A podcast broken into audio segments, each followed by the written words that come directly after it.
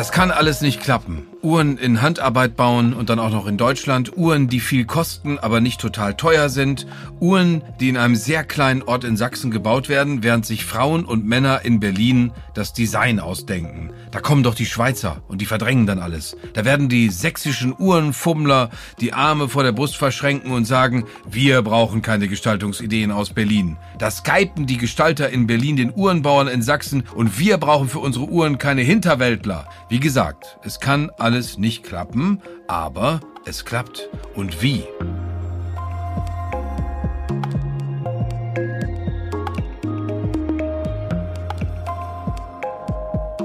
Der Rat für Formgebung präsentiert den Endion Podcast mit Jörg Thaddeus und Judith Borowski.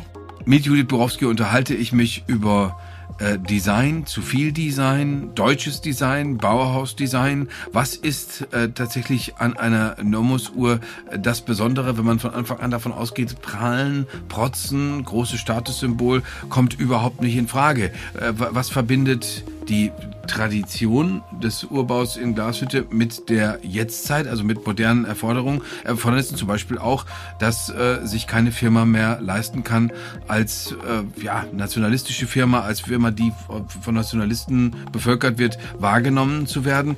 Wie ist es Nomos gelungen, äh, zum Haupthersteller, zum massivsten Hersteller von mechanischen Armbanduhren in Deutschland zu werden und wie geht das auf der ganzen Welt weiter? Das alles bespreche ich mit Judith Borowski.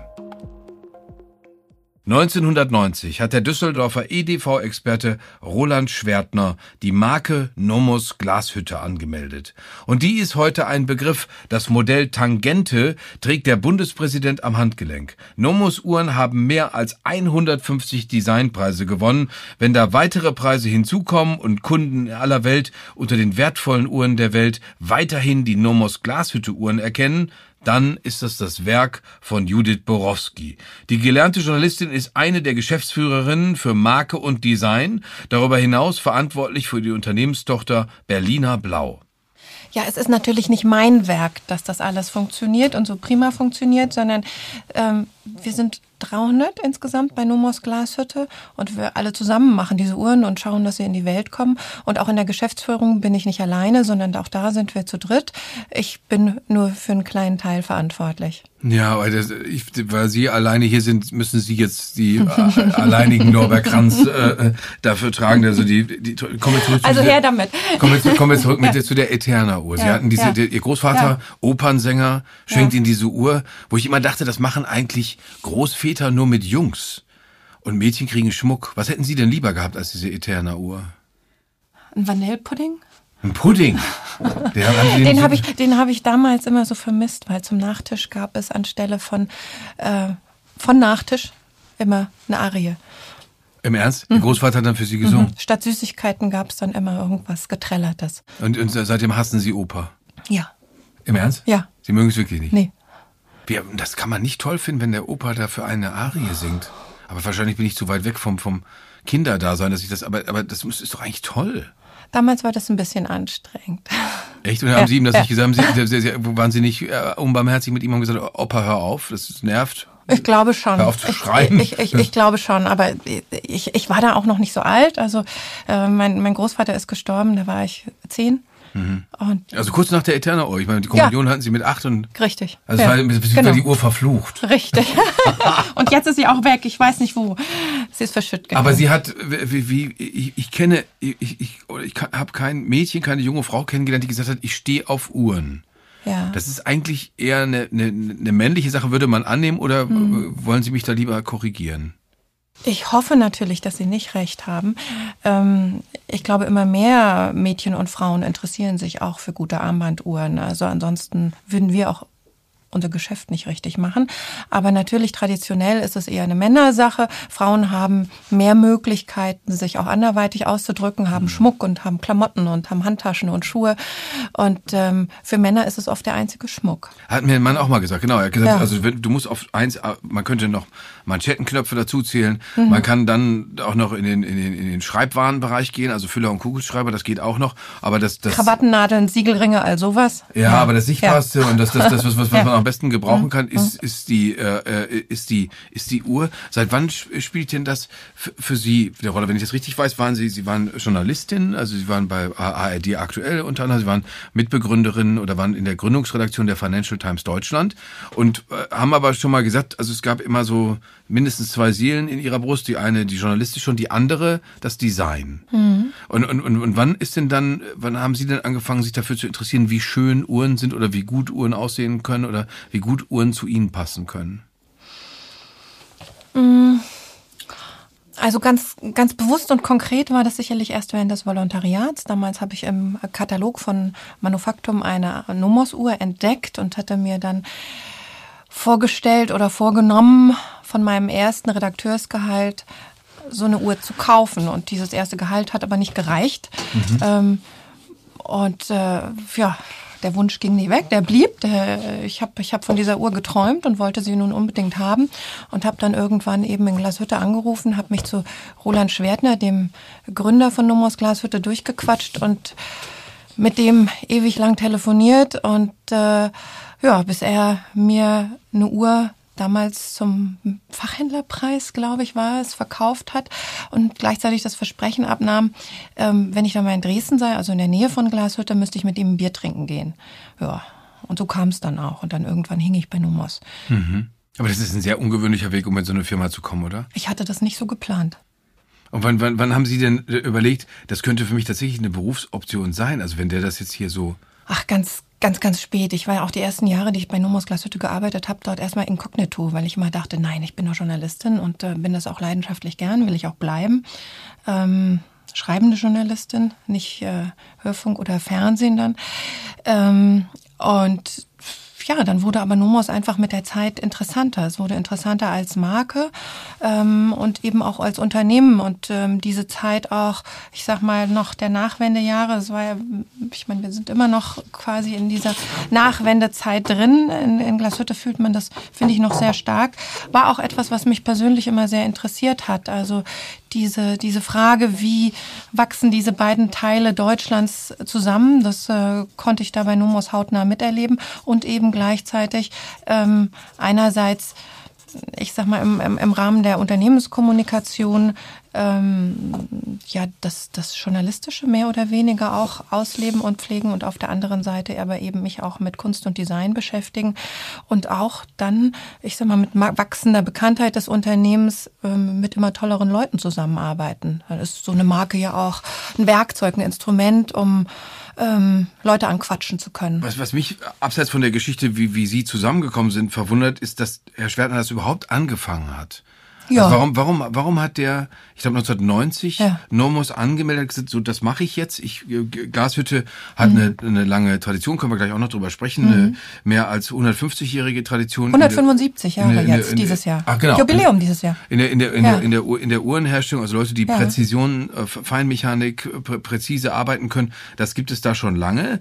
Aber trotzdem ist das ja von ihm, der er EDV-Spezialist und Fotograf aus Düsseldorf war, ist das ja für ihn äh, ja ein ziemlicher Schritt gewesen. Also von dem ne, nehmen wir an, Sie wären damals seine Freundin gewesen, hätten Sie gesagt, das, das machst du nicht, das ist doch, ist doch Quatsch, oder nicht? Ja, das war ich nicht, aber. Ja, nehmen, nehmen, ja, Spekulation, genau, nehmen genau. Sie wären es gewesen. Ja, ähm, ja, der Weg, der war sicherlich ebenso schräg wie meiner, später dann.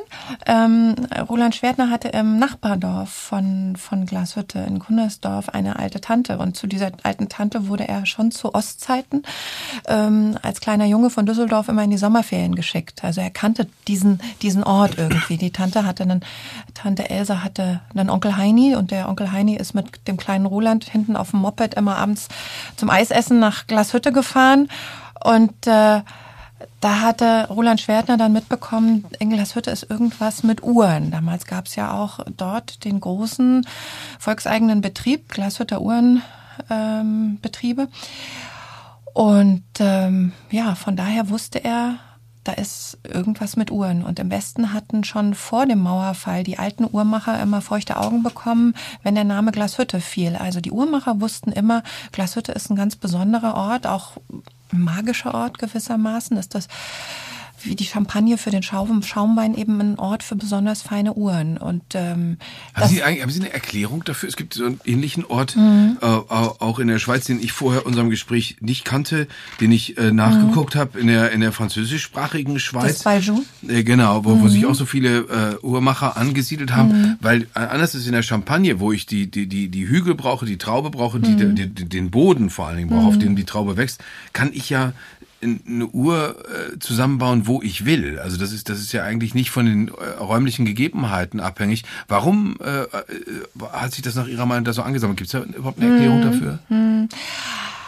Also ich glaube, man kann eine Uhr nicht überall bauen, denn ähm, also beispielsweise in Berlin wäre das schon sehr, sehr schwierig, äh, qualitativ hochwertige Uhren zu fertigen, weil es doch eine ähm, große Konzentration braucht, um diese Werke zu fertigen. Also es ist ja nicht nur so, dass wir da ein bisschen was zusammenschrauben, sondern äh, wir bauen alle einzelnen Teile für das Uhrwerk selbst und auch die Werkzeuge dafür, die können wir ja auch nicht bei Obi kaufen. Das heißt, äh, da wird im Mühbereich, also im Tausendstel Millimeter Bereich, werden da Werkzeuge und Einzelteile gefertigt und nachher eben diese ganzen Uhrwerke. Und das schaffen sie nicht, wenn sie dran denken, irgendwie, was sie heute, in welchen Club sie heute Abend gehen. Es funktioniert nicht. Das heißt, so ein gewisses Maß an Abgeschiedenheit, an ähm, äh, ja, an festgepflockt sein vor Ort, die braucht es vielleicht. Und ähm, meines Erachtens haben sich jetzt in diesen 175 Jahren da schon auch epigenetisch bestimmte äh, Talente und Charaktereigenschaften äh, rausgebildet bei den Menschen, die in Glashütte leben. Das heißt, die sind unglaublich präzise, geduldig und ähm, auf höchste Qualität versessen. Das heißt, selbst wenn es irgendwie wirtschaftlich angebracht wäre, jetzt mal irgendwie preiswertere, einfachere Uhren zu bauen, die haben damit große Probleme. Das heißt, die können immer nur höchste Qualität und sind sind da schon von Opa, Opa, Opa irgendwie so konditioniert, ähm, dass sie nur noch das können. Und das hat sich in diesen Gegenden herausgebildet, sowohl in der Schweiz als auch in Glashütte. Und in beiden Orten, an beiden Orten war es vor der Uhrenindustrie eben auch so, dass die Menschen wirklich gehungert haben. Also mhm. in Glashütte ursprünglich äh, eine, eine Erzgegend, also da gab es Bergbau, Silbererz. Ähm, die Silberadern waren irgendwann versiegt und dann gab es nichts mehr zu beißen. Das ist kein, kein fruchtbares Land dort. Nehmen wir an, Sie wären an irgendeinem Ort. Nehmen wir an, Sie fahren nach Frankreich, Sie sitzen in so einem schönen kleinen Café und dann merken Sie, aha, da ist ein anderer Mensch, der auch Deutsch spricht. Woran würden Sie merken, dass das ein Uhrmacher ist, wenn es einer ist? Woran würden Sie, kann, kann man das merken? Kann man, kann man merken, das ist, äh, das kann nur ein Uhrmacher sein? Hm. Na, das ist schwierig, aber äh, erstmal wieder Sächsisch sprechen. Also man kann diese, diese Präzision ja. oder diese Akkuratesse, von der Sie gesprochen haben, die kann man nicht zwangsläufig mehr, also das ist ja in der Nähe der Pedanterie wahrscheinlich auch eigentlich. Also oftmals ist es so. Ich habe verstanden und äh, zumal Sie äh, haben uns auch einen Eindruck gegeben. Sie haben uns Glashütte mitgebracht in einem Reisekoffer, so dass wir sehen können, es ist ein kleiner lauschiger Ort. Ähm, der, als der Herr Schwertner gesagt hat, okay, wir machen jetzt gemeinsam. Sie haben das Bier mit ihm getrunken. Sie haben festgestellt, das gefällt mir. Haben Sie denn dann äh, sich selbst vor sich gesehen, wie Sie in, in einem kleinen schönen Haus äh, in Glashütte für dahin wohnen? In Glashütte? Nee, warum? Ja, weil wenn Sie was mit Nomos zu tun haben wollen, dann... Naja, also die, die Kommunikation und das Design für Nomos ähm, machen wir hier in Berlin. Jetzt, aber ich, ich würde ja, als strenger Firmenpatriarch hätte ich gesagt, von wegen. Das ist eine erzgebirgische Angelegenheit und wir regeln auch diese modernen Dinge, ja. diese, diese zeitgenöss, sehr zeitgenössischen, sehr urbanen Dinge, die regeln mhm. wir von, mhm. von Glashütte aus, weil ich ja der Meinung bin, ist ja egal, wo man vom leeren Blatt sitzt einfallen muss einem hier wie dort was. Und da hilft mir ja Berlin auch nicht. Doch, natürlich. Also ich glaube, wenn man in Glashütte leben müsste, als, äh, als Gestalter, auch als Texter, als Fotograf, mh, mm, würde einem nach zwei, drei Wochen schon nicht mehr so viel einfallen. Das ist schwierig. Vor mir liegt der Klassiker. Mhm. Äh, das ist die Uhr, die am Handgelenk des Bundespräsidenten ist, weil seine Frau ihm das geschenkt hat. Das ist die Uhr, die Gerhard Schröder, der Bundeskanzler, getragen hat. Also es ist mittlerweile so die, die, die Uhr der Mächtigen. Das stimmt, das stimmt. Die Tangente von Nomos Glashütte ist tatsächlich die meistgetragene Sie das nochmal so sagen, das ist keine Radiowerbung hier. Die, Nomo, die, die, Tangente von Nomos Glashütte, meine Damen und Herren. Genau. Ja. Schön, wie Sie das sagen, Herr ja. Thaddeus. die, die Tangente ist tatsächlich die meistgetragene Uhr im Deutschen Bundestag. Ähm, ich glaube, das liegt aber einfach daran, dass es eine vernünftige Uhr ist. Finden Sie, das ist der beste Begriff, den man dafür finden kann, dass man sagen kann, das ist eine vernünftige hm. Uhr. Das ist so, das ist so naja, also ich glaube, das hat ja immer mehrere Ebenen. Also natürlich müssen Sie die Uhr einfach auch wunderschön finden und haben wollen. Das ich habe eine, eine, eine Normos Uhr aus der Club-Serie ja, und ich, ja. äh, die habe ich seit besitze ich seit Jahren, seit sie mir geschenkt worden ist. Und jedes Mal, wenn ich mir die angucke, bin ich davon entzückt. Das ist auch aus Designkriterien wahrscheinlich äh, plump gesprochen, aber ja. äh, äh aber mich entzückt die Art, wie, wie die sich anfasst und, und allein das Zifferblatt mit den Zahlen drauf und so, das, das macht mir einfach immer wieder Spaß. Gutes Design muss immer entzücken, glaube ich. Aber dann würde ich nicht, ich würde niemals sagen, das ist meine vernünftige Uhr. Eine naja. vernünftige Uhr wäre, wenn ich mir eine digital Digitaluhr mit, mit, mhm. mit, mit Funkpeilung hole, mhm. weil die geht aber, immer richtig. Aber eine Uhr ist ja mehr jetzt als ein Designobjekt oder ein Modeartikel, sondern eine Uhr soll ja ein Instrument sein. Jedenfalls unsere Uhren sollen Instrumente sein, die ihr Leben begleiten und möglichst dann das nächste und übernächste Leben auch noch gleich mit, das Leben ihrer Kinder. Das heißt, es sind Instrumente, die einfach lange halten und die, äh, ich sag mal, nicht, nicht zu modisch sein dürfen, weil sie ansonsten einfach auch eine Halbwertszeit nur von wenigen Jahren hätten. Das heißt, so eine gewisse Zeitlosigkeit ist wenn man viel Geld ausgibt und obgleich unsere Uhren preiswerter sind als äh, viele andere mechanische Armbanduhren, ist es ja doch eine Menge Geld, wenn man 1000, 2000, 3000 Euro für eine Uhr ausgibt. Ähm, dann möchte man auch, dass, dass das nachhaltig ist im Sinne der Haltbarkeit. Mhm.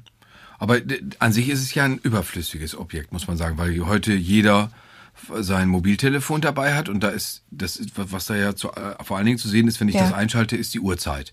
Und ja. zwar ist die Uhrzeit total präzise. Ich muss nicht nachstellen, ich muss nirgendwo drehen, mhm. ich muss es nur laden und das mhm. war's. Und, und Sie, Sie gehen ja sogar so weit, Sie sagen, ein, ein Mobiltelefon sei keine sinnliche Erfahrung, wo ich sage, das ist ja nicht richtig. Weil ich meine, was fasse ich denn so viel an wie mein Telefon? Das ist ja eine einzige Berührung die ganze Zeit. Mhm. Sensibility, das ist mhm. Sinnlichkeit. Puh, die Armbanduhr fasse ich ja gar nicht so oft an.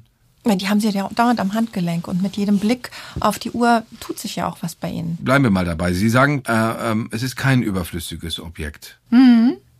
Nehmen wir an, wir, wir würden jetzt dieses Konzept der Reduktion total verfolgen. Dann könnte man eigentlich sagen, das Mobiltelefon brauche ich für dies und das und jenes, für alle möglichen mittlerweile alltagsbegleitenden Funktionen, mhm. die Armbanduhr nicht. Mhm. Das könnten wir schon so sagen. Dann müsste ich die Armbanduhr reduzieren, wenn ich totale Reduktion mache.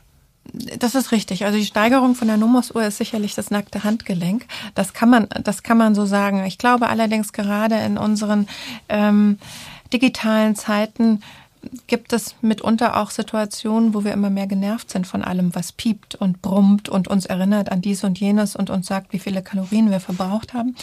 Und ähm, dann einfach nur ein Instrument zu haben, was ähm, präzise die Zeit anzeigt und was auch ich sag mal gar nicht mehr will als das, ähm, halte ich auch für eine ganz angenehme Geschichte. Und dazu kommt eben, ähm, ich kann auch verstehen, wie die Zeit gemacht wird in dieser Uhr. Ich bin ähm, mitunter so ein bisschen ähm, ja auch überfordert von, von all den Dingen, die uns umgeben, die, die ich nicht mehr verstehen kann. Und Produkte, die wir noch verstehen können, wenn wir uns ein bisschen Mühe geben. Ich kann Ihnen jetzt auch nicht haarklein erzählen, wie, wie diese Uhr funktioniert, aber tendenziell ist es keine allzu große Herausforderung, nachzuvollziehen, wie Zeit gemacht wird. Und ich finde, das ist ein wunderschöner Vorgang, dass wenn ich morgens die Uhr aufziehe, ähm, sie dann im Laufe des Tages eben Stunden in Minuten, in Sekunden zerteilt und häppchenweise wieder hergibt. Aber diese, diese Uhr, wenn, wenn man jetzt äh, Borowski das, das, das Design ermessen will, wenn man das mhm. die, Design beurteilen will. Vernünftig mhm. haben wir schon gesagt, reicht vielleicht als Begriff nicht ganz aus. Mhm. Äh, so, würden Nein. Sie sagen, sch schlicht, nüchtern? Ja, also reduziert, aufs Wesentliche reduziert. Und die sechs, das, hab ich, die, das ist mir jetzt erstmal aufgefallen. Es gibt keine sechs. Warum gibt es keine? Es gibt die die die die die die die zwölf. Ja. ja. Die äh, wir haben die wir haben äh, wir haben die zwölf, die acht Mhm. Die 2, die 4, die 10. Mhm. Wir haben mhm. keine 6. Das ist ganz typisch für eine Humusglashütte, weil wir haben hier unter, ähm, unter dem Zeigerauge, das Zentrum der beiden großen Zeiger, haben wir die sogenannte kleine Sekunde.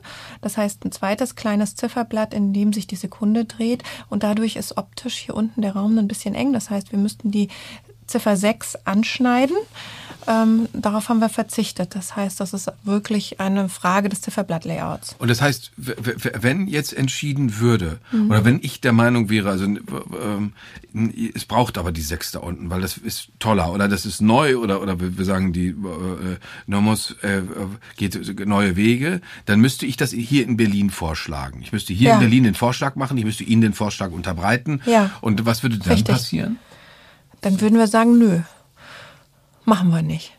Und, und wie, wie, ja. wie schwer ist denn, äh, wenn, wenn man danach, wenn Sie danach Glashütte fahren, da wo es produziert wird, ja. Äh, muss man, müssten Sie da erneut, ich will, mich interessiert jetzt nur, wie das funktioniert, müssten Sie da erneut äh, Überzeugungsarbeit leisten? Ja, wir, wir arbeiten natürlich schon in sehr engem Austausch. Das heißt, die, die Ingenieure, die Konstrukteure, die in Glashütte auch arbeiten, ähm, die Produktdesigner hier in Berlin, dann auch äh, die Produktmanager, die sitzen ebenfalls in Glashütte, plus natürlich Verkauf und Geschäftsleitung. Das heißt also, wir wir, wir stimmen uns da natürlich schon eng ab und alles, was wir im Design machen, hat ja auch Auswirkungen auf die Funktion der Uhr. Das heißt, ähm, am Anfang in der Regel äh, steht das Uhrwerk, das äh, auch sogenannte Kaliber und das Gehäuse der Uhr und alles was drumherum kommt, wird eben um dieses Kaliber herumgeschneidert. Ja, aber da sind so Sachen dabei, oh, das äh, werden äh, Uhrenexperten wissen, die Glashütter Dreiviertelplantine, äh, dann die Nomos Perlage, mhm. das Nomos Gesperr nach Glashütterart, temperaturgebläute Schrauben. Ja. Das ist, das ist also eine, eine Fachsache. Könnten Sie das jetzt, könnten Sie das alles, müssen Sie das alles mhm. zeigen können? Nee. Temperaturgebläute Schrauben? Naja, also hier die, die, die Schrauben sieht man hier durch den Boden, durch den Glasboden der Uhr. Sie können es sehen, die Zuhörer leider nicht, aber diese blauen Schräubchen im die Uhrwerk, sind temperaturgebläut. die sind temperaturgebläut und diese Bläuung ähm, sorgt dafür, dass die Uhren äh, korrosionsgeschützt sind. Das heißt, die werden richtig gebacken. Ich glaube bei 272 Grad, werden die in den Ofen gesteckt und dann blau angelassen. Also diese Temperatur sorgt dafür, dass der Stahl blau wird und ähm, das für, sorgt für eine Qualitätsverbesserung. Ich muss jetzt bei dem Ofen sofort an die kleinen ja. geschnittenen Zwiebeln denken. Ja. Und, und, und, und diese, diese Perlagen, also hier sieht man Streifen, aber man sieht auch den sogenannten Sonnenschliff ähm, auf, auf dem Rädchen hier unten. Ähm, das waren ursprünglich einfach Staubsauger im Uhrwerk. Das heißt, ähm, die, die, diese Schliffe, die, die den Stahl aufgeraut haben, ähm, oder immer noch aufrauen, die sorgen dafür, dass etwaige Staubflocken im Uhrwerk haften bleiben und nicht die Rädchen quasi stören bei ihrer Arbeit. Heute brauchen wir das nicht mehr, weil die Uhren sind dicht, da kommt kein Staub mehr rein. Die haben sich jetzt einfach gehalten als Glashütter-Besonderheiten. Und wenn ich jetzt, wenn wir jetzt da hinfahren würden und wir gehen ja. in die Werkstatt, wo die Uhren gebaut werden, ja. wie ist es dann da? Ist es, ist es, was könnten wir da hören? Ist es da ganz still oder, oder da, hören wir Instrumente, die benutzt werden oder was? Das, was? Da ist wirklich mucksmäuschenstill in den Werkstätten. Da ist auch kein Radio Radio an? Hm, an ganz wenigen Arbeitsplätzen. MDR Sputnik. ja, die, die dürfen hören, was sie wollen. Heute. Das, das wäre auch möglich. Wenn sie, ja, aber wenn, aber in den größeren Räumen, wo viele zusammensitzen, da ist es tatsächlich sehr, sehr ruhig. Also die, sitz, die, die sitzen da und konzentriert und ähm, arbeiten an den Uhren. Es gibt ja eine Serie von Nomos Uhren, die heißt Autobahn. Ja. Wie kam das zustande? Eine Autobahn war eigentlich der Arbeitstitel dieses Projekts. Das sollte gar nicht wirklich der Name werden. Uns ist dann nachher kein besserer eingefallen. Aber wir fanden einfach die Tachometer aus früheren Jahrzehnten, so aus den 60er, 70er Jahren, teilweise wunderschön. Es geht also gar nicht um eine Verherrlichung des Autos, sondern das ist eher, es geht um die alten Instrumente in alten Autos. Und die waren quasi so Ideengeber für die Gestaltung dieser Zifferblätter oder dieser Uhren dann auch insgesamt. Ne? Die Gehäuse sind ja auch anders. Und dann gibt's die Modelllinie Zürich. Mhm. Ist das so gewissermaßen mhm. äh, ja, so, eine, so, so eine spöttische Spitze in Richtung des Urlandes schlechthin, nämlich in Richtung Schweiz? Vielleicht ein kleines Augenzwinkern, aber eigentlich kommt der Name Zürich daher, dass der Produktgestalter Hannes Wettstein in der Schweiz war der sehr bekannt. Ähm, der hat diese Uhr gezeichnet und ist während der Arbeit dann leider verstorben. Das war 2008. Und ähm, als Hommage an ihn haben wir dann die Uhr, als sie dann fertig war, ähm, Zürich genannt. Wir hätten mhm. sie auch Hannes nennen können. Was auch nicht schlecht gewesen wäre. Mhm. Aber jetzt habe ich nochmal nachgelesen. Es gibt, wenn man auf die Seite von Patek Philipp geht, mhm. ganz alte äh, mhm. Uhrmacher-Tradition Mitte des 19. Jahrhunderts.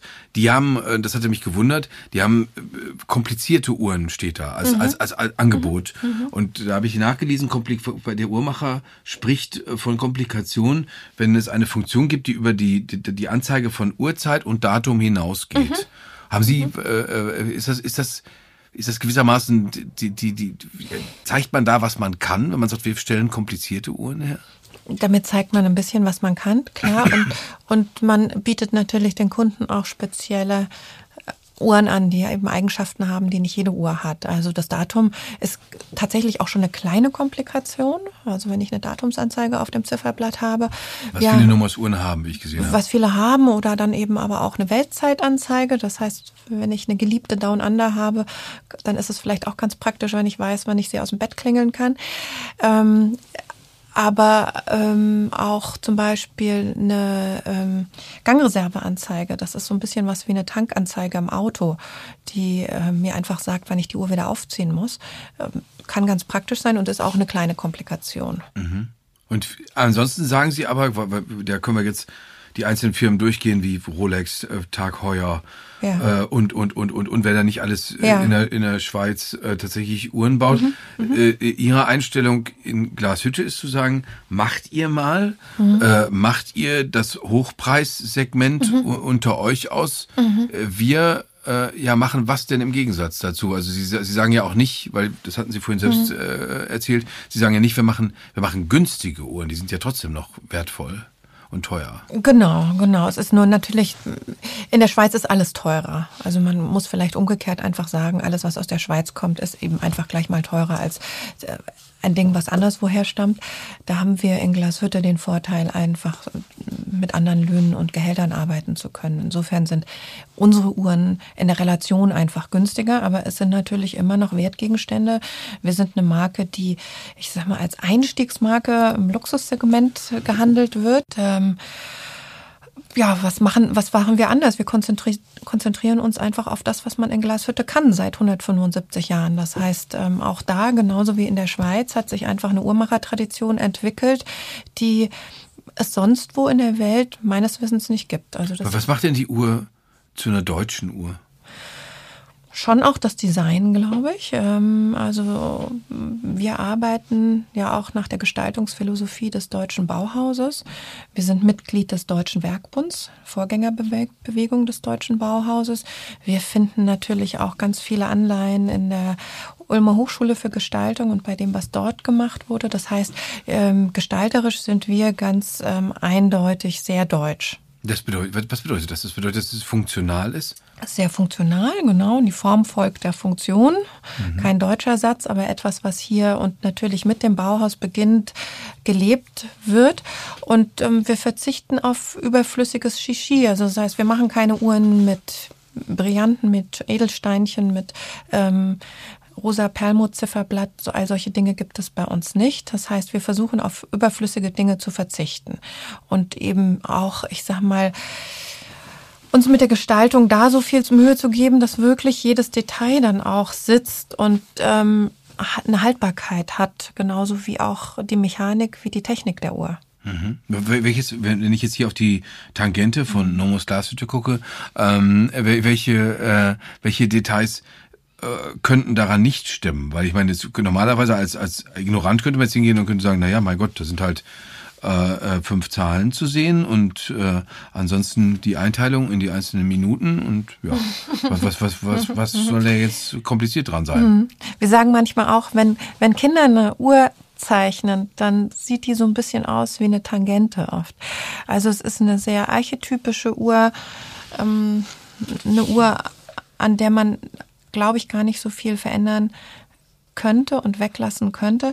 Ähm, aber in der Tat gibt es eine Kleinigkeit, die wir mal versucht haben wegzulassen, nämlich die Serifen der, Typ, der, der Typografie. Also Sie sehen hier an, an der 1 beispielsweise, die hat oben diesen kleinen Haken, eine Serife. Und da haben wir gedacht, naja, eine Uhr, die so geradlinig ist wie unsere Tangente, ganz gerades Gehäuse, ganz planes Glas, äh, fast rechtwinklige Anstöße, ähm, die braucht ja nicht so eine kleine Verzierung an der Typografie. Dann haben wir diese, diese Serifen weggelassen und plötzlich war das Ding tot. Also die Uhr ähm, war nicht mehr schön. Mhm. Das war gar nichts, was man so bewusst wahrgenommen hat, sondern eher so gefühlt. Also so, sowas wie eine Zahnlücke oder eine Sommersprosse, die für ein Gesicht ja auch wichtig sein kann. Und worüber weil Sie vorhin gesagt haben, das äh, würden wir natürlich nicht machen, wenn jetzt jemand käme und würde sagen, wir äh, machen unten eine abgeschnittene sechs äh, äh, unter, wie haben Sie es, das ist die kleine Sekunde. Ja. Äh, wir machen da die sechs drunter. Äh, haben Sie, das machen wir natürlich nicht. Aber worüber gibt es denn Diskussionen? Also worüber diskutieren Sie in den, bei Berlin Blau, also bei der, bei der, bei der, in der Tochterfirma, ja. die für, für all das zuständig ist, was Marketing angeht, Design, Gestaltung, ja. Wirkung nach außen? Mhm. Ja, also die Uhrmacher in Glashütte und eigentlich auch die Designer bei uns sagen, ähm, Millimeter ist keine Maßeinheit, sondern Millimeter ist eine Distanz. Das heißt, bei uns geht es tatsächlich manchmal um winzigste Abstände, die für uns, die wir jetzt mittlerweile unseren Blick ein bisschen schulen konnten, großen, einen großen Unterschied machen. Das heißt, es sind, wir können tatsächlich über einen kleinen Punkt auf der 6, der dort die Ziffer ersetzt. Bei einem anderen Modell, bei der Orion, können wir drei Monate diskutieren. Auch über ein blaues Zifferblatt, ähm, über diesen Farbton können wir auch manchmal sogar jahrelang diskutieren mhm. oder auch streiten. Ja. Das heißt, ähm, eine, eine Uhr zu entwerfen, das dauert ungefähr so lang wie der Bau eines Hauses mit allem drum und dran. Das ist zwar kleiner, aber im kleinen Maßstab macht das genauso viel Arbeit. Und jetzt gibt es äh, tatsächlich auch Ziele. Also Sie haben äh, das, glaube ich, schon mal formuliert in einem Interview. Sie haben gesagt, wir müssen, äh, wir möchten gerne bis zum Jahr 2030 diejenigen sein, die äh, äh, über die man sagt, niemand fertigt so viele Armbanduhren in Deutschland wie wir. Ja, das, das haben wir schon. Das haben Sie schon erreicht. Ja, also das, das haben wir schon länger gesagt. Wann habe ich das gesagt? Glaube ich nicht. Also, also das, haben wir, das haben wir schon geschafft. Also bei mechanischen Armbanduhren. Quarzuhren gibt es noch andere, aber bei mechanischen Armbanduhren sind wir die, die die meisten Uhren bauen. Aber ist das, ist das nicht sowieso auch diese, dass, dass das mechanisch ist? Das auf Ihrer Seite mhm. gibt es ja auch die saubere Unterscheidung. Das ist eine Automatikuhr, das ist eine Mechanikuhr. Warum? warum nee, nee, nee, nee. Eine Automatikuhr ist auch eine mechanische Uhr. Also mechanisch ist Handaufzug oder Automatik. Das heißt, das ist alles irgendwie, was ohne Batterie funktioniert. Also man unterscheidet mechanische Uhren und Quarzuhren. Ach so, jetzt noch Smartwatches. Also die, Sie meinen, die, die, Auto, die Automatikuhr ist die, wo die durch die Handbewegung sich die Uhr Genau, Sie rühren die Suppe um und dann zieht sich die, die Uhr auf. Oder schneidet Zwiebelchen. Ja, oder das äh, und, äh, äh, ja. Aber trotzdem ja. ist das doch eine, äh, eine merkwürdige Sache eigentlich. Das tut man ja in keinem anderen Lebensbereich, dass man sagt, ich, ich ziehe noch was auf, ich, ich, mhm. ich, ich, ich äh, stütze mich auf Mechanik, wenn Sie sich heute in ein Auto setzen, mhm. wenn Sie, wenn Sie Ihren St Schreibtischstuhl bedienen, da mhm. ist ja nichts, ist ja tatsächlich noch komplett mechanisch. Äh, äh, und warum ist das bei einer Uhr anders? Also warum glauben Sie, wissen Leute das zu schätzen, dass man eine Uhr aufziehen muss? Mm, ich glaube, es ist ein schöner Vorgang für viele Menschen. Für mich ist das so, und ich habe das von anderen auch gehört, morgens einfach an der Krone zu drehen und die Zeit in die Uhr reinzugeben. Also dieses sich bewusst machen von Zeit ist so eine Routine, die man eigentlich lieb gewinnen kann. Mm, aber ich glaube auch gar nicht, dass mechanische Dinge überall ähm, ja passé sind. Also ich fahre auch ganz gerne Fahrrad. Mhm. Wobei das, was im Moment boomt, sind Elektrofahrräder, wo man nicht mehr so viel selbst machen muss. Ja, auch, aber es ist ein Nebeneinander. Also ich glaube ja auch, dass die Smartwatches haben ja auch ihre, ihre Berechtigung sicherlich. Ne? Und mhm. wenn, wenn eine Smartwatch irgendwann die Spülmaschine ausräumen kann, werde ich mir auch eine kaufen. aber, aber ähm, es ist eben was anderes. Wenn es nicht mehr, wenn es nicht mehr Ihre Ambition ist, oder wenn Sie sagen, dieses Ziel haben wir schon erreicht, die meisten Armbanduhren in Deutschland äh, zu, zu, zu bauen und zu, zu verkaufen. Zu, mhm. zu verkaufen. Mhm, mhm. Was könnte dann die nächste Ambition sein? Naja, wir, wir sind dabei zu internationalisieren. Ähm, machen das schon eine Weile, aber ich sage, wir sind dabei, weil es einfach gar nicht so leicht ist. Ähm, ich sag mal, Amerika zu erobern oder Asien zu erobern, ähm, daran kann man sich schon mal verschlucken. Da werden wir auch eine Weile brauchen. Aber was könnte das zum Beispiel bedeuten? Äh, was man weiß, ist, dass das in, äh, in, in anderen Teilen der Welt, mal wegen jetzt im, am persischen, äh, am, am, am, in den Golfstaaten, in, ja. äh, äh, Vereinigten Arabischen Emiraten oder ja. in, in, in, mhm. Dubai, mhm. da äh, weiß man, dass Statussymbole viel gelten. Dass, mhm. dass, dass mhm. man sagt, also schau, schau mal, mhm. äh, hat denn eine Nomos-Uhr das Zeug zum Statussymbol? Oder, oder mhm. Ich weiß vom Berliner Schreibwarenhändler, der mir sagt, die Füller, die Brillanten besetzt sind und klobig, so dass man damit fast gar nicht schreiben möchte, die aber dreieinhalbtausend Euro kosten, mhm. das verkauft er an russische Laufkundschaft, weil die da Leute da Bock drauf haben. Mhm. Also äh, heißt das, sie, sie, sie, sie jubeln sich jetzt selbst äh, hoch oder sie verlieren die Schlichtheit zugunsten von Wucht? Nee, na, garantiert nicht, aber es ist... Äh schon so, dass in diesen Ländern, die Sie jetzt genannt haben und natürlich auch in, ähm, in weiten Teilen Asiens beispielsweise oder in den anderen BRIC-Staaten, in Brasilien, in Indien oder so, dass diese ostentative Luxus dort schon noch mehr geschätzt wird oder auch in Teilen Osteuropas. Das heißt, Menschen, die sich eine teure Armbanduhr leisten können, die möchten auch, dass man sieht, dass diese Uhr teuer war. Und dann ist sie eben eher gold und dick und groß und hat äh, ist, ist, ist, ist besetzt mit Brillanten. Ähm, das ist was, was wir nicht können und auch nicht machen werden und nicht machen wollen. Aber ähm, auf der anderen Seite ändert sich natürlich auch in diesen Ländern die Welt relativ schnell. Ähm, mittlerweile gibt es auch in China jede Menge Menschen, die, ich sag mal, dieses Bauhausdesign, die diese Schlichtheit auch ähm, deutsche Produkte gutieren und ähm, auch haben wollen. Also es gibt einfach dieses Nebeneinander. Was könnte man denn jetzt äh, äh, zum Beispiel eine Tangente noch teurer machen? Also was könnte man noch kostbarer machen, so dass, dass man sagt, die, die kostet jetzt nicht mehr 2.000, äh, 3.000 Euro, sondern die kostet 15.000. Mhm. Was, was könnte man dann machen? Naja, wir haben schon Uhren auch aus Weißgold beispielsweise. Denen sieht man dann nicht unbedingt an, dass sie so teuer sind, aber man weiß es dann eben. Mhm. Oder wir haben auch mal ein Modell in Platin gemacht. Ähm, damit kriegt man Uhren natürlich schnell teuer. Könnte ich, kann, kann ich, äh, äh, weil das weiß ich von Mont Blanc beispielsweise. Ja. Bei Mont Blanc kann man sich äh, einen Füller mhm. äh, äh, gewissermaßen maßfertigen, also maßschneidern lassen. Das ist spektakulär teuer, weil mhm. mhm. das ganze Verfahren sehr, sehr, sehr, sehr aufwendig ist, logischerweise. Ähm, könnte ich, können Leute das auch machen? Könnte ich jetzt sagen, ich bin ein, ein äh, äh sehr profilneurotischer Oligarch. Äh, mir ist egal, was es kostet, aber ich möchte meine eigene Nomus Glashütte Uhr haben, die bitteschön Oligarch Jörg heißt. haben wir noch nicht gemacht. Würden Sie das, das machen? Ich, ich, ich glaube, wir würden es erstmal nicht machen. Bislang haben wir es nicht getan und äh, ist dann vielleicht eine Frage des Preises. Ach so, das heißt, wenn ich, wenn ich, wenn ich nach Glashütte komme und sage, dann tuschle ich uns zu eine Million Euro und dafür kriege ich eine, Oligarch Jörg Uhr mit Katzenkopf drauf, dann, äh, dann, das, die, die, wie, wie wichtig ist denn denjenigen, das frage ich mich, wenn man jetzt, wenn Sie darüber erzählen, wie das gestaltet ist und das, und diese, diese kleinen Häkchen an der, an der Eins, wie wichtig ist das denjenigen, die die Uhr selber herstellen in Glashütte, diese, diese Designfragen, diese Designkleinigkeiten, wie wichtig ist denen das? Oder ist denen eher wichtig, dass sie das umdrehen können und sagen können, ah, guck mal da, fabelhaft die Schrauben läuft? Ich, also die, die Uhrmacher natürlich, die, die leben eher im Werk, im Uhrwerk. Denen, denen ist natürlich das besonders wichtig, was in der Uhr drin steckt. Ganz verständlich. Ähm, aber die tragen auch alle diese Uhren. Also ich glaube, die mögen das auch. Wir haben angefangen darüber zu reden, dass ihr Großvater neben seinem, seiner ungünstigen Neigung als Opernsänger zu Hause auch noch das Singen nicht aufzuhören, hat er ihnen diese eterne Uhr mit dem braunen Hintergrund geschenkt. Ähm, Sie waren damals nicht äh, aufgeregt davon.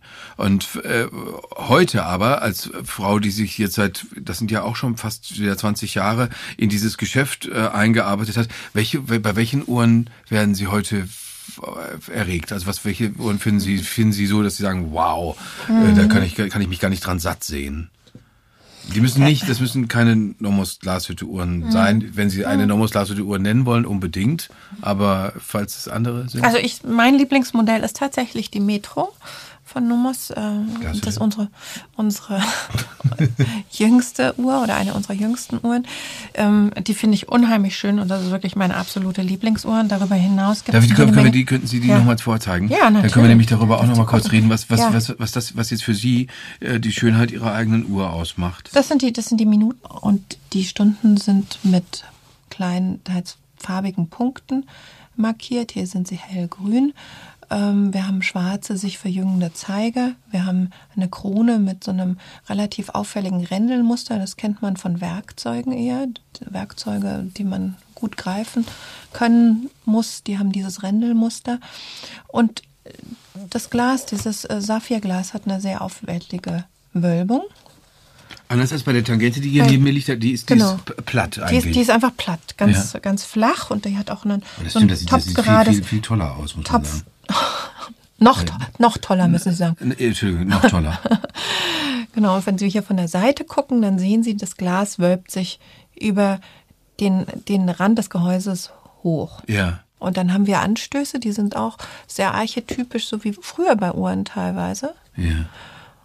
Also, und, und, und was war, jetzt, jetzt, jetzt, jetzt, sehe ich die, das habe ich ja jetzt von mhm. Ihnen gelernt, die kleine Sekunde, mhm. also die, wo sich der Sekundenzeuger mitdreht. Und ist das die, ist das, das die, die Gangreserve anzeigen? Das ist das, was Ihre Uhr zu einer komplizierten Uhr macht. Ja, das ist eine kleine Komplikation, richtig. Und diese Tankanzeige, wenn die rot wird, sagt sie mir, dass ich die Uhr wieder aufziehen muss.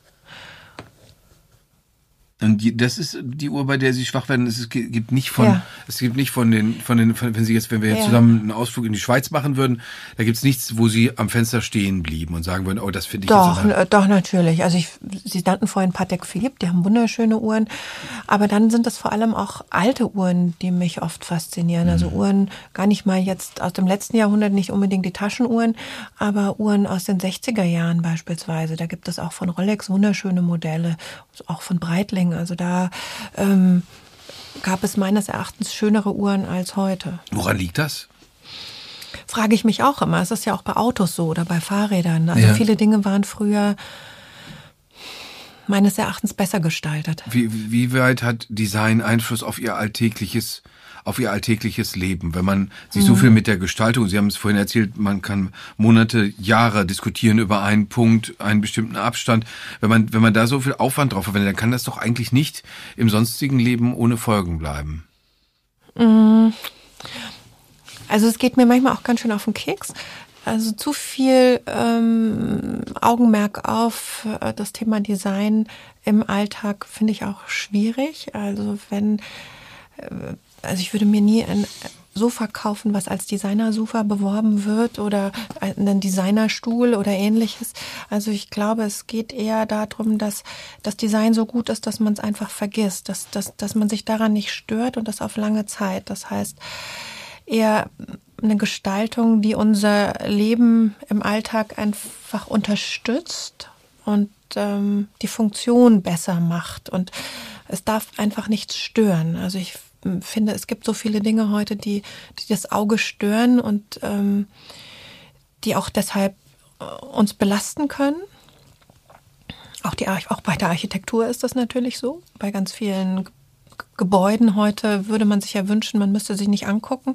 So ist es im, im Design auch. Und ähm, je zurückhaltender und ähm, ja, auch, auch, auch lebensfreundlicher gestaltet ist, desto besser ist meines Erachtens dann eben auch ein Design. Aber das hat mit, ähm, mit dem Aspekt der Mode nichts zu tun. Ist es eigentlich in Glashütte so, wenn man da hinkommt, dass man das Gefühl hat, ja, hier, hier, das, das, ist, das ist der Ort, an dem mm, viel für den Stil, für den Geschmack von anderen Menschen gearbeitet wird? In Glashütte geben sich die Kolleginnen und Kollegen jede erdenkbare Mühe, die die Uhrwerke so schön und kunstvoll zu gestalten. Und natürlich bauen sie auch die Uhren so perfekt zusammen. Ich glaube, dass Gestaltung, ähm, auch wenn wir sie gar nicht so sehr thematisieren, aber wenn sie einfach gut ist und da ist, dass sie uns zu einem besseren Menschen macht und dass sie uns ein gutes Gefühl gibt. Und ich glaube schon, dass die Gebäude von Nomos Glashütte und äh, also die Arbeitsplätze und so, dass das alles schön ist und, und, und eben auf eine Art und Weise eben ja nicht störend, sondern unterstützend für das, was die Menschen dort tun, dass, dass es den Einzelnen, glaube ich, schon sehr auffallen würde, wenn das nicht mehr so wäre oder wenn sie plötzlich eben in einem anderen Unternehmen arbeiten würden. Jetzt haben Sie etwas Ungewöhnliches gemacht, was insofern auch ungewöhnlich ist, als dass wenn ich äh, auf, auf, auf, die, auf die Uhr gucke, sehe ich, da steht Glashütte drauf, da steht ein kleiner Ort in Ostdeutschland drauf. Wir haben jetzt schon häufiger darüber gesprochen. Gleichzeitig steht darauf der Name eines Ortes, in dem 40 Prozent AfD äh, gewählt haben. Sie sind hingegangen als Unternehmen, äh, Sie insbesondere als äh, äh Frau, die sich um die die auch um die Außenwirkung kümmert, haben einen Brief mehr oder weniger gegen die AfD geschrieben, haben geschrieben, Nomos will das Terrain für Freiheit und Demokratie zurückgewinnen. Wie schwer ist Ihnen die Entscheidung gefallen, diesen Brief zu schreiben? Leicht. Das war gar kein Thema. Es, war, es lag so auf der Hand und in der Luft. Ähm, das mussten wir tun. Also es haben sich damals ähm, das erste Mal nach dem Wir schaffen das von Angela Merkel, als 2015 die ersten Flüchtlinge nach Deutschland kamen und dann aber wiederum 2017 nach den Bundestagswahlen auch viele Kunden bei uns gemeldet und wollten eben wissen, ob ihre Uhren jetzt äh, von einem Nazi zusammengebaut worden seien oder nicht. Das heißt also, wir hatten auch das Gefühl, wir müssen uns wir müssen Stellung beziehen ähm, und wollen das auch. Ähm, wir als Geschäftsführer, also Uwe Arendt, Roland Schwertner und ich, haben auch immer gesagt, Numos ist ja auch ein bisschen unser Zuhause. Wir verbringen da relativ viel Zeit. Wir arbeiten da und, und stecken da unser Herzblut rein. Und wir wollen nicht, dass dieser Ort kontaminiert ist von dem Gedanken der Intoleranz. Ähm, das heißt, es war uns immer ganz wichtig, dass wir da als Unternehmen anders ticken und ja auch ein Zuhause bieten für alle, denen ähm, das fremd ist, was da passiert. Jetzt haben Sie aber auch äh, die, die, die Sensibilität gehabt, für die Mitarbeiter äh, keine Schulungen anzubieten, weil man, das hätte jetzt nahegelegen, dass man, dass, dass man sagt, ja, Freunde, wenn ihr, wenn Einzelne von euch der Meinung sind, dass eine mhm. eine eine mhm. Partei, die mhm. die die Rassisten oder auch gerichtsnotorisch erklärte Faschisten in ihrer Mitte duldet, dann müssen wir euch ja nachschulen. Das könnte man könnte man meinen, aber sie haben das so nicht gemacht und warum nicht? Naja, wir haben was ähnliches gemacht. Also die Schulungen im Unternehmen haben natürlich so einen Beigeschmack in Ostdeutschland, weil das gab es in der DDR schon. Das heißt, ähm, das durften wir und wollten wir auch nicht tun.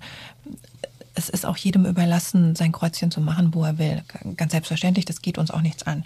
Aber wir haben uns als äh, Unternehmensführung die Freiheit rausgenommen zu sagen, okay, die, die, die AfD steht außerhalb des demokratischen Spektrums für uns finden wir.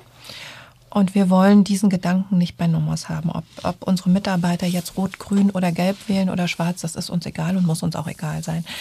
Was es aber jetzt gibt seit ja, knapp zwei Jahren, sind Workshops im Unternehmen. Das heißt, ähm, da haben wir einfach einen Raum geschaffen mit ähm, ja, einer Initiative Open Saxony aus Dresden haben da auch äh, viel mit Leuten von der Uni in Dresden gesprochen und haben da so ein Programm erarbeitet, gemeinsam mit denen, ähm, um unseren Mitarbeiterinnen und Mitarbeitern eine Möglichkeit zu liefern, dass sie eben ihre Sorgen und Ängste dort artikulieren können und dass sie auch ein bisschen, ich sag mal, Schützenhilfe kriegen, äh, so ein Argumentationstraining und dass wir eben auch dort gucken, was ist denn an der Polemik der Rechten dran? Wo ist denn vielleicht ein Körnchen Wahrheit dabei, aber wo muss man auch irgendwie ein bisschen äh, aufpassen und was wegschnibbeln? Aber man muss, man muss eine erhebliche Fantasieleistung bringen, um sich in Glashütte existenziell bedroht zu fühlen. Das ist schon nötig, oder? Weil ist, ich kann, wenn ich bei Ihnen arbeite, verliere ich meinen Arbeitsplatz höchstwahrscheinlich nicht. Es wird kein äh, wie immer gearteter Flüchtling kommen und mir meinen Arbeitsplatz bei Ihnen streitig machen oder wegnehmen. Ja. Äh, äh, mich wird niemand zwingen, in Glashütte eine Burka zu tragen. Also mhm. das sind alles Phänomene, die sind sehr weit weg von dem, was Sie vorhin geschildert mhm. haben, oder? Mhm. Genau. Aber, aber, aber, wenn, aber, das ist ja überall zu beobachten. Ich meine, dort, wo die meisten Menschen mit Migrationshintergrund leben, gibt es am wenigsten Probleme und Ängste und Sorgen. Und dort, wo am wenigsten dieser Mensch oder wo wenig dieser Menschen leben, sind die Ängste besonders groß. Das heißt, das ist ja einfach eine Frage von Kontakt und Erfahrung und, und ja, also ich denke, wir müssen da auch aufpassen. Also ich selbst stamme ja vom Bodensee und ähm, also aus Baden-Württemberg. Und ich erinnere mich noch gut, in den 70er, 80er Jahren, als ich Kind war, gab es dort auch noch eine ganze Menge. Erst NPD, später gab es die Republikaner. Und das war auch immer wieder mal ein Thema. Ähm, vielleicht ist jetzt eben Ostdeutschland dran und ähm, wir müssen da auch alle ein bisschen Geduld haben. Und auch wir Wessis, wir Westdeutschen haben sicherlich in Ostdeutschland ähm, teilweise unsensibel reagiert und agiert die letzten Jahre und Jahrzehnte und haben be bestimmte Dinge versäumt. Also dass die Menschen dort beispielsweise das Gefühl haben, dass ihre Lebensleistung vor 89 heute keine Rolle mehr spielt und dass, dass da auch gewissermaßen eine Entwertung stattgefunden hat und dass einfach zu vieles nicht mehr existiert von dem, was sie eben auch in guter Erinnerung haben, auch wenn das eine Diktatur war in der DDR. Ähm, damit sind wir sicherlich teilweise zu unsensibel umgegangen und das fällt uns jetzt auf die Füße, auch in Form von der AfD. Also dieses, dieses, ähm, ja, diese AfD, ähm, diese, diese, dieser Erfolg der AfD ist sicherlich multikausal und ähm, wird uns noch ein paar Jahre begleiten. Ist, ist in Ihren Mitarbeiterinnen und Mitarbeitern klar, warum Leute oder dass Leute das so wahrnehmen könnten, wie Sie es gerade gesagt haben? Also die, die Frage äh, kommen muss, wird meine wunderschöne Uhr, die ich hier habe, vielleicht von einem Nazi hm. zusammengebaut? Also ist denen das bewusst? Naja, das kommunizieren wir natürlich schon auch. Also wir könnten ja nicht leben von dem Verkauf von Uhren in Sachsen an Sachsen. Hm. Würde nicht funktionieren. Das heißt also, wir verkaufen unsere Uhren in 40 Länder weltweit und ohne das Ausland ähm, wäre das natürlich ganz schwierig, auch wenn wir ähm, immer noch einen großen Teil unserer Uhren in Deutschland oder in Dach, wie man so schön sagt, also Deutschland, Österreich und der Schweiz äh, verkaufen, so brauchen wir natürlich auch ähm, den Vertrieb in anderen Ländern der Erde. Was ist das, was ist das Aufregendste? Wie gesagt, ich, Sie erwähnen, Sie sind schon jetzt ein Weilchen bei Nomos. Was ist das Aufregendste, was Ihnen bevorsteht bei Nomos? Weiterhin die Internationalisierung. Das ist einfach ein Prozess, der uns begleitet und immer wieder ähm, wie, wie macht man denn das eigentlich? Also Sie können ja wenn Sie jetzt sagen, die Leute in, in, in den arabischen Staaten, die, die Leute in Osteuropa, die Leute in den ja, USA, ja. die sollen, es gibt diese, diese es gibt diese unglaublich hochpreisige Mall in ähm, Miami North ja. Beach. Mhm. Da wäre es ja toll, da würden mhm. Nomos-Uhren mhm. äh, äh, im großen Stil verkauft. Mhm. Wie, wie macht man das dann, dass man sagt, die Welt soll noch aufmerksamer auf uns werden? Mhm. Also wir haben seit einigen Jahren ein äh, Büro in New York auf Manhattan und da arbeiten eben mehrere Kolleginnen und Kollegen daran, die ähm, nehmen Kontakt zu den Fachhändlern auf. Wir haben da so eine Top-Down-Policy, das heißt, wir fangen bei den besten Fachhändlern oben an ähm, und versuchen, die von unserer Marke zu überzeugen und genauso machen wir das natürlich dann mit Journalisten und mit äh, ja, den Influencern heute natürlich auch. Das heißt also, wir versuchen erstmal unsere Marke bekannt zu machen und dann in die richtigen Schaufenster zu bringen. Mhm. Und, und irgendein Schauspieler, der äh, irgendein Hollywood-Star, der nach Möglichkeit Nomos tragen sollte? Oder spielt, ist das, spielt das keine Rolle mehr? Weil ich verbinde gerade bei Uhren das immer mit, mit Personen. Also äh, James Bond trägt, trägt Omega. Ich war vergessen, für welche Uhrenmarke äh, Dings, äh, Roger Federer mhm. Werbung macht. Das wird immer stark an Personen gebunden. Bei Ihnen weiß ich das gar nicht, ob das. Ob das Sie haben ja vorhin Frank-Walter Steinmeier erwähnt. Der, der reicht, jetzt, der reicht uns erstmal. Der ist jetzt nicht unbedingt Und Prinz Charles wäre schön. Die Engländer haben ja keine eigenen. Haben die, oder, die, ja, die haben so ein bisschen. Ja, ja. Wäre auch schön. Also, Herr Charles, wenn Sie uns hören. Herr Windsor, muss Ich rufe ihn mal an. Ich, ich danke Ihnen vielmals, Frau Borowski. Dankeschön.